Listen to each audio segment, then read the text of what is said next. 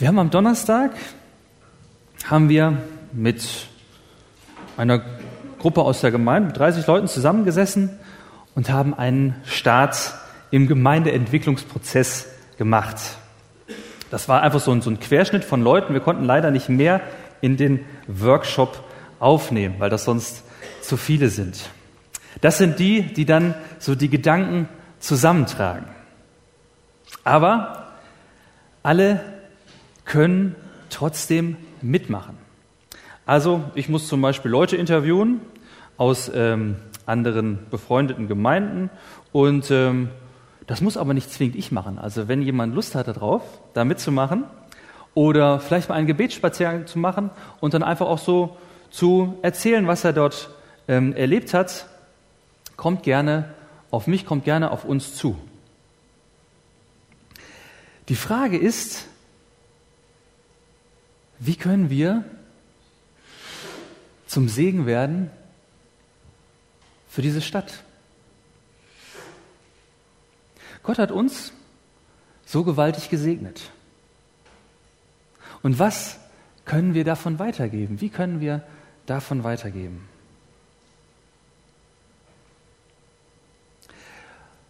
Und es soll heute um Abraham gehen. Und äh, mal so die erste Folie reinschauen hier. Und ähm, wir wollen mal in Abrahams Logbuch, ja, in sein Reisetagebuch reinschauen, von einem, der ausgezogen, der ausgezogen, der ausgesandt ist, so ein Segen zu werden. Gott hatte Abraham eine Verheißung mit auf den Weg gegeben. Gott hat gesagt, ich will dich segnen und du sollst ein Segen sein. Von ihm soll Segen ausgehen in die ganze Welt. Und durch Jesus ist dieser Segen auch bei uns angekommen. Der Segen, dass wir entdecken dürfen, dass wir einen Vater im Himmel haben. Und dass wir über Gott froh werden können. Und dass wir verändert werden und dass wir anfangen, diesen Segen weiterzugeben. Und jetzt sind wir also gefragt, auch zum Segen für Kassel zu werden. Und hier haben wir mal so ein Überblicksbild von Kassel. Wir sind gefragt, du bist gefragt, zum Segen auch für dein persönliches Umfeld zu werden. Und bei Abraham, da ging es dann in dem Moment los, wo er das tut, was Gott ihm sagt. Da steht dann, Abraham ging hin, wie der Herr zu ihm gesagt hatte. Er soll in ein anderes Land ziehen und ähm, da habe ich gedacht, ja, mit dieser Verheißung, da fängt es an. Und vielleicht können wir also von diesem Abraham was lernen. Einen von diesen, ja, dieser ganz große Glaubensvater, Abraham. Und dass wir also zusammen mal in Abrahams Logbuch schauen, in sein Reisetagebuch gucken. Und ähm, denn er ist der Erste, der dann ausgesandt wurde, ein Segen zu werden. Und vielleicht können wir von ihm lernen, wie das geht. Ein Tutorial sozusagen, so nennt man das ja heute, ja, ein, äh, ein Lehrgang, ja, ähm, wie man in sieben Schritten zum Segen wird, ja, so muss man das äh, ankündigen, ja, von Abraham, ähm, Terach Sohn, ja, also sein Vater hieß Terach, ja, also so ähm, muss man das entsprechend verkaufen, ja, also wenn man auf YouTube zum Beispiel kann man sich einen Film angucken, das sind dann so, so Tutorials, ja, also da kann man sich Sachen beschreiben lassen, wie man einen Tee kocht oder so, oder äh, wie man seine Autotür ausbaut, auch schon mal probiert, ja. kann man mal ausprobieren, Hauptsache man kriegt sie wieder dran, ja. Ähm, und da habe ich mir mal vorgestellt, ja, wenn der Abraham äh, uns sowas auch liefern würde, ja, also wie man zum Segen wird für andere. Von Abraham Terachson. So, Step 1, Schritt 1, sei mutig, wage den ersten Schritt, betrete Neuland. Das lernen wir ähm, ja im Grunde in Kapitel 12, 1. Mose Kapitel 12, ähm, macht uns der Abraham das vor. Betrete Neuland, das Gott dir zeigt. Und das war für den Abraham sehr hart. Ja? Also der ist dann aus der Großstadt Ur, eine schicke Großstadt war das damals, wird er plötzlich zum heimatlosen Nomaden. Aber er weiß, das ist sein Auftrag, da ist er dran und das macht er.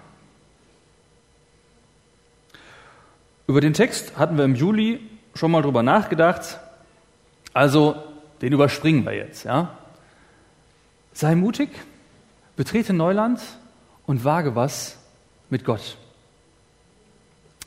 Okay, Step 2, Schritt 2.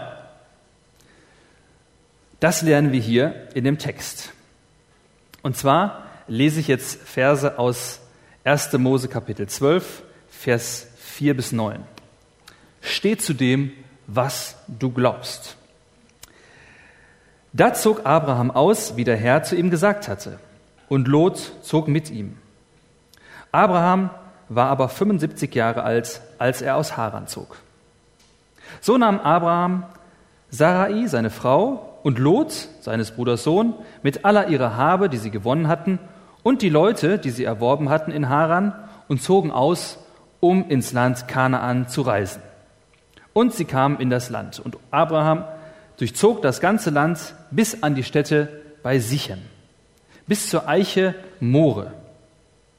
Es wohnten aber zu der Zeit die Kanaaniter im Lande. Da erschien der Herr dem Abraham und sprach, Deinen Nachkommen will ich dies Land geben. Und er baute dort einen Altar dem Herrn, der ihm erschienen war. Also er macht eine riesig lange Reise. Ich habe das einfach mal bei Google Maps eingegeben. Ja, kann man ja machen. So, ähm, kann man sich auch den Fußweg angeben lassen. Ähm, man kann natürlich mitten durch die Wüste wandern, ist aber nicht so klug. Ähm, deswegen so außenrum, ja, ein Stückchen.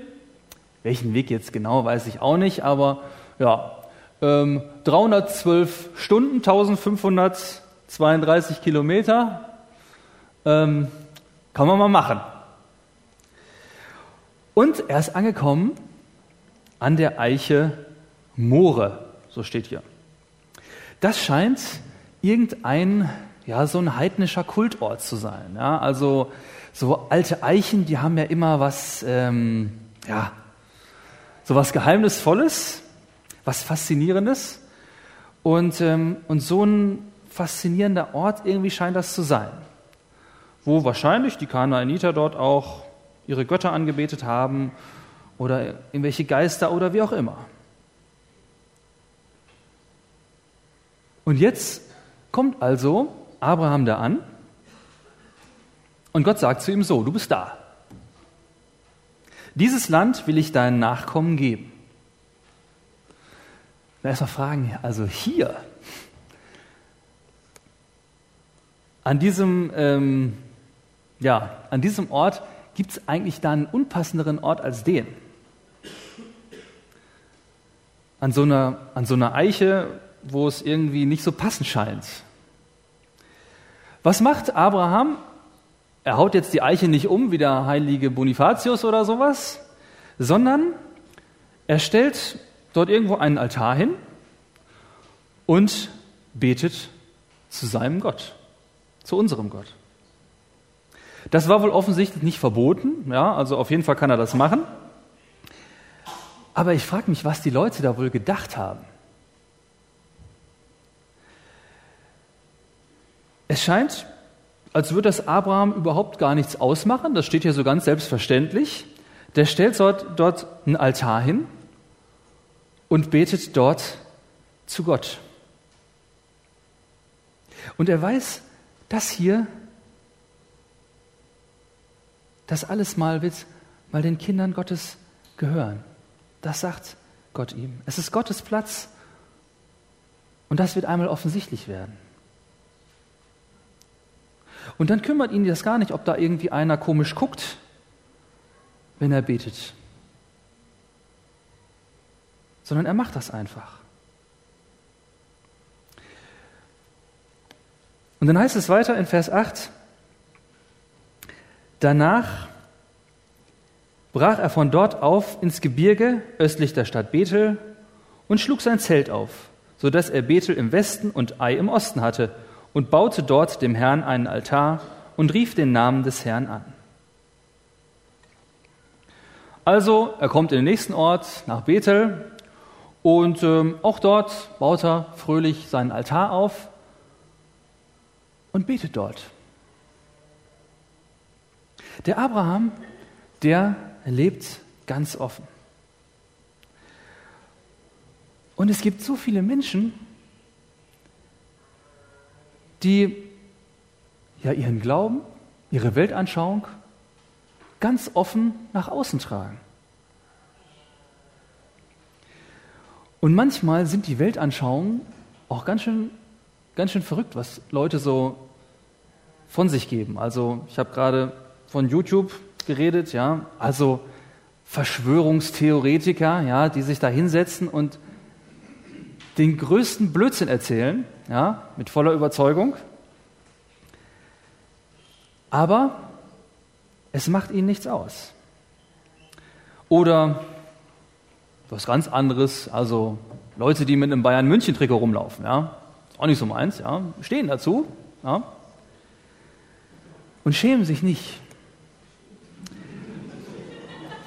Ich hoffe doch irgendwie, aber naja. So viele Leute tragen so ihre Überzeugung so vor sich her. Und ich finde das auch erschreckend, jetzt auch in den Nachrichten zu sehen,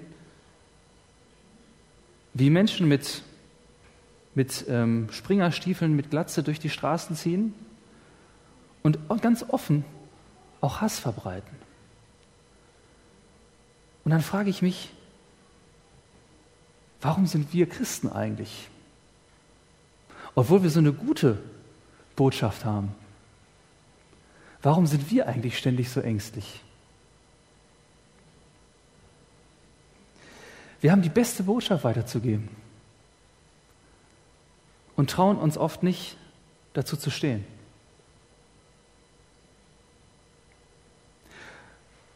Und zu sagen, dass, dass diese Welt, in der so viele Probleme sind und der, in der so viel schief geht, in der so viel Chaos herrscht,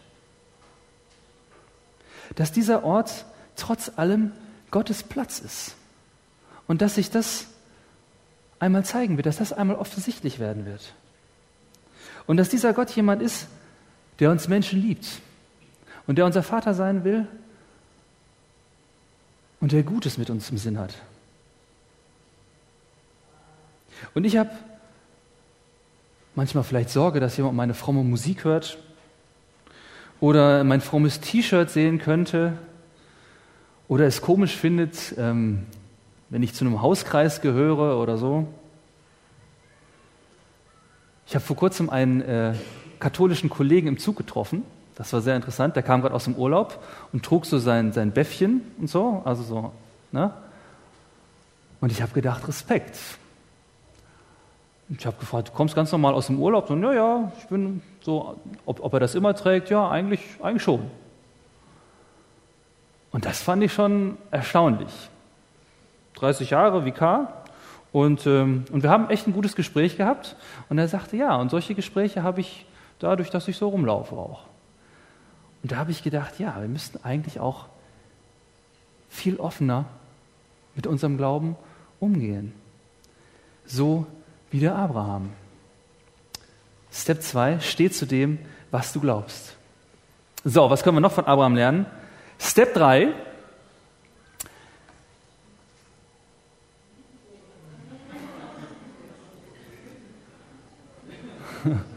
Okay. Ich weiß nicht, ob Sie das auch schon mal hatten. Ähm, ja, wo wir gerade an der Stelle sind, passt auch ganz gut zum Bibeltext. Was wir nämlich als drittes von Abraham lernen, wie man zum Segen wird, ist ziemlicher Schrott. Bis dahin war es gut. Aber was jetzt kommt, das ist nichts. Eine Methode, sieben Schritte zum Segen zu werden, um zum Segen zu werden, die gibt es nicht. Und die Bibel, das ist kein Hochglanzprospekt, wo uns so Ratgeber, Glückskonzepte angeboten werden, sondern die erzählt knallhart die Realität und knallhart das Leben von Menschen. Und das Leben, das ist eben nicht Schema F. Und das sehen wir hier beim Abraham. Obwohl er hier an dem Platz ist, wo Gott ihn haben will, heißt es dann in Vers 9, Danach zog Abraham weiter ins Südland. Es kam aber eine Hungersnot in das Land. Da ist der Abraham jetzt also im gelobten Land angekommen, da wo er hingehört, und das Erste, was er erlebt, ist eine Hungersnot.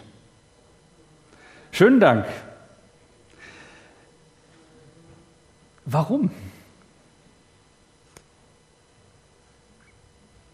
Die Frage, die kann man die kann man hier stellen und die dringt sich hier ja förmlich auf. Aber die wird hier überhaupt nicht beantwortet. Das passiert hier einfach so ganz kommentarlos. Da kommt eine Hungersnot. Es kam aber eine Hungersnot in das Land. Punkt.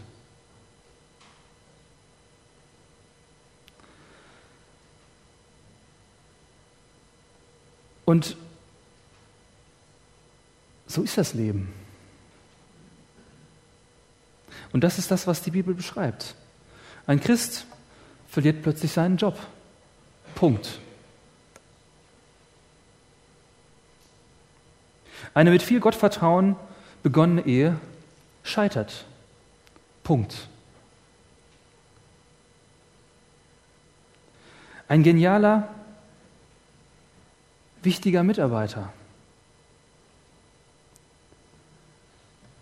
Eine tolle Christin und Mutter bekommt Krebs. Punkt. Warum? Es passiert einfach kommentarlos. Und eine solche Krise kann den Glauben richtig durcheinander schütteln. Und eine Krise kann einen Glauben auch stark machen das ja, aber auch kaputt. Und Abrahams Glaube hätte vielleicht auch stark werden können. Vielleicht. Vielleicht hätte er ausharren können, seine Herden wären geschrumpft, seine, er hätte seine Mitarbeiter entlassen müssen, er hätte am eigenen Leibe hätte er Hunger erlebt und doch vielleicht entdeckt und doch hat Gott für mich gesorgt. Und vielleicht wäre sein Glaube gestärkt worden. Vielleicht hätte er gesehen, ja, Gott hat seine Verheißung gegeben und er wird mich halten. Er wird mich halten, egal was kommt. Er wird sorgen für mich, egal auch wie das aussieht.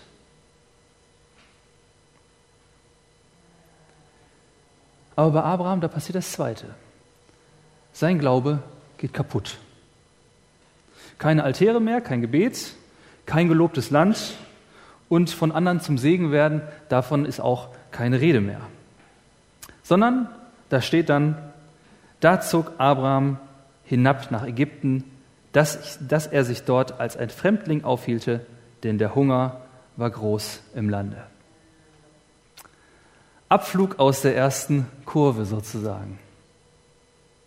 Er kommt vom Weg ab und ist plötzlich mit Problemen konfrontiert, über die er sich vorher noch gar keine Gedanken gemacht hat.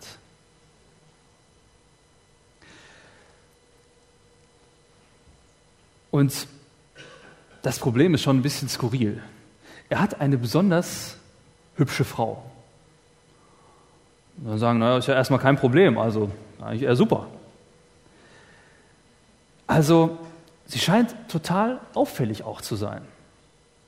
Ja, vielleicht, weil sie von weit her kommen oder so, exotisch, keine Ahnung. Also auf jeden Fall sagt er zu seiner Frau, sagt er zu Sari, Wenn dich nun die Ägypter sehen, so werden sie sagen, das ist seine Frau und werden mich umbringen und dich leben lassen. So sage doch, du seist meine Schwester, auf dass mir es wohlgehe um deinetwillen und ich am Leben bleibe um deinetwillen. Also schon, ähm, auf was für Ideen der da plötzlich kommt. Die alten Ägypter, die müssen doch als sehr stürmische Liebhaber bekannt gegeben gewesen sein oder wie auch immer. Jedenfalls hat er Angst. Und tatsächlich tritt sogar etwas davon ein. Sarah, seine Frau, erregt Aufsehen. Und die Talentscouts sozusagen des Pharaos, die entdecken sie. Die Großen des Pharaos sahen sie und priesen sie vor ihm. Da wurde sie in das Haus des Pharaos gebracht. Also wahrscheinlich so ein, so ein Harem. Ja, wurde da gut gepflegt, in Ägyptisch unterrichtet oder so und auf die Begegnung mit dem Pharao vorbereitet. Und er, der Pharao, tat Abraham Gutes, um ihretwillen. Ja, dem Bruder ein bisschen was Gutes getan, das kommt auch bei der Frau gut an. Und er bekam Schafe, Rinder, Esel, Knechte und Mägde, Eselinnen und Kamele. Abrahams Taktik geht volle Pulle auf. Die Lüge, dass sie nicht seine Frau sei, verfrachtet Sarah also in den Harem.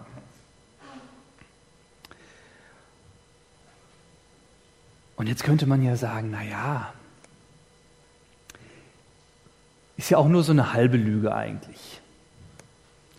Weil später in 1. Mose 20, da steht dann tatsächlich, dass das Abrahams Halbschwester war. Schon seltsam, wie die so geheiratet haben früher, aber so steht's da. Also, naja, ist ja nur so eine halbe Lüge irgendwie, eine Halbwahrheit. Aber Fakt ist, er verkauft sozusagen seine Frau und erhält dafür Schafe, Rinder, Kamele, Personal und so weiter. Und er profitiert von seiner Lüge und macht auch keine Anstalten, die Sache irgendwie aufzuhalten. Aber der Herr plagte den Pharao und sein Haus mit großen Plagen um Sarah, um Sarais, Abrahams Frau, willen. Das heißt also, Abraham, der wird hier nicht zum Segen, sondern der wird an der Stelle zum Fluch. Die Anwesenheit von ihm und seiner Familie, von ihm und seiner Frau, von ihm und seiner Sippe, die bringt plötzlich Schlechtes und nichts Gutes. Was ist aus dem Abraham geworden? Er hat seine Ehe zerstört, er hat den Pharao betrogen und hat den Pharao in Probleme gestürzt. Er wurde geplagt, heißt es. Und vor allem hatte er die Verheißung Gottes hatte er weggeworfen. Aus ihm und Sarah sollte ein großes Volk werden. Aber wie denn, wenn es nicht mehr seine Frau ist? weil er sie aus Angst und Profitgier dem Pfarrer überlassen hat. Gott wollte ihn segnen und Gott wollte eigentlich durch ihn ja die Welt verändern. Und der Abraham, der wirft es weg. Die größte Gefahr für Gottes Sache, die kommt nicht von außen, sondern die ist in mir drin. Die ist in uns drin. Und ich glaube, bevor wir zum Segen werden können, für Kassel, zum Segen werden können füreinander, zum Segen werden können für mein Umfeld, da muss ich bei mir anfangen.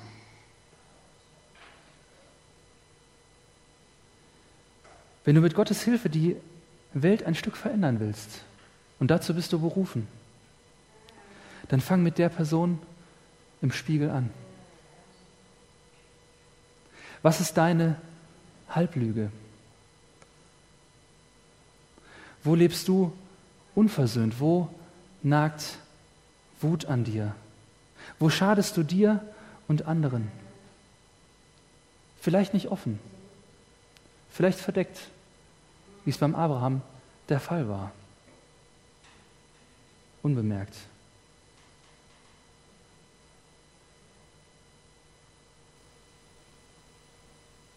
Und die Frage will ich uns heute nicht ersparen. Was ist deine Halblüge?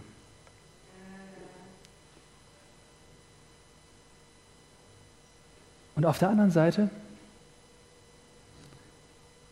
darf ich mit Blick auf diesen Text sagen, hier Gott will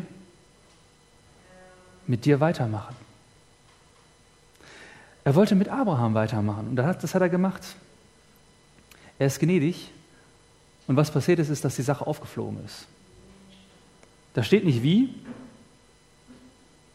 aber die Sache fliegt auf. Und das Ganze ja, war im Grunde wie eine Befreiung. Der heidnische Pharao stellt also plötzlich den ach so frommen Abraham zur Rede. Warum hast du mir das angetan? Und nun siehe, da hast du deine Frau, nimm sie und zieh hin. Und der Abraham, der darf hinausziehen mit seiner Frau. Und dann steht dort in Kapitel 13 am Anfang sehr reich an Vieh, Silber und Gold. Mit allem, was er sich durch seine Lüge angesammelt hat, er nimmt es mit, er soll es mitnehmen. Und er zog immer weiter vom Südland bis nach Bethel, an die Stätte, wo er zuerst sein Zelt, wo zuerst sein Zelt war, zwischen Bethel und Ai, eben an den Ort, wo er früher den Altar errichtet hatte. Dort rief er den Namen des Herrn an. Er ist wieder an der Stelle angekommen, wo er losgelaufen ist. Er hat uns keinen klugen Lehrgang hier mitgebracht kein kluges Tutorial darüber, wie man zum Segen wird. Wie man als der tolle Christ darstellen kann und den Segensbringer machen kann. Sondern jetzt hat er Demut mitgebracht. Und ich glaube, dass er dort Gott um Vergebung gebeten hat. Und dass er dort nach Bethel kommt. Bethel, das Haus Gottes. So heißt es übersetzt.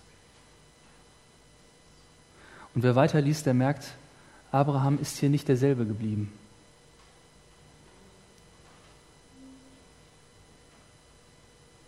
Und es ist im Grunde wie, ja, wie die Geschichte vom verlorenen Sohn. Er ist umgekehrt und ist wieder bei diesem Haus Gottes angekommen von wo er losgelaufen ist. Und heute ist Abendmahl. Heute wollen wir Abendmahl feiern und wo wir feiern wollen, dass das Haus Gottes uns offen steht. Mir offen steht, dir offen steht. Und wo ist der Punkt, wo ich, wo du umkehren musst?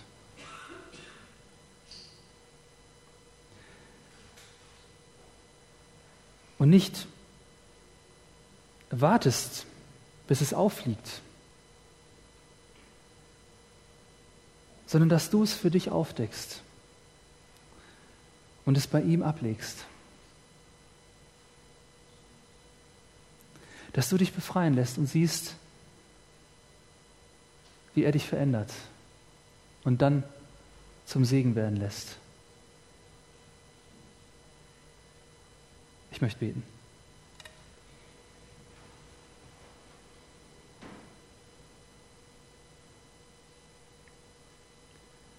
Herr, ich danke dir, dass du an deiner Verheißung festgehalten hast und dass du nach wie vor an deiner Verheißung festhältst. Und ich danke dir, dass der Abraham wieder auf einen guten Weg gekommen ist. Und du hast auch uns helfen willst, immer wieder auf den richtigen Weg zu kommen. Und ich möchte dich bitten, dass du uns hilfst, dass du uns aufzeigst, wo wir umkehren müssen, wo wir dran sind, unser Leben zu verändern, wo wir uns dir wieder zuwenden. Herr, hilf uns diesen Schritt zu tun und so frei zu werden, zum Segen zu werden. Danke. Amen.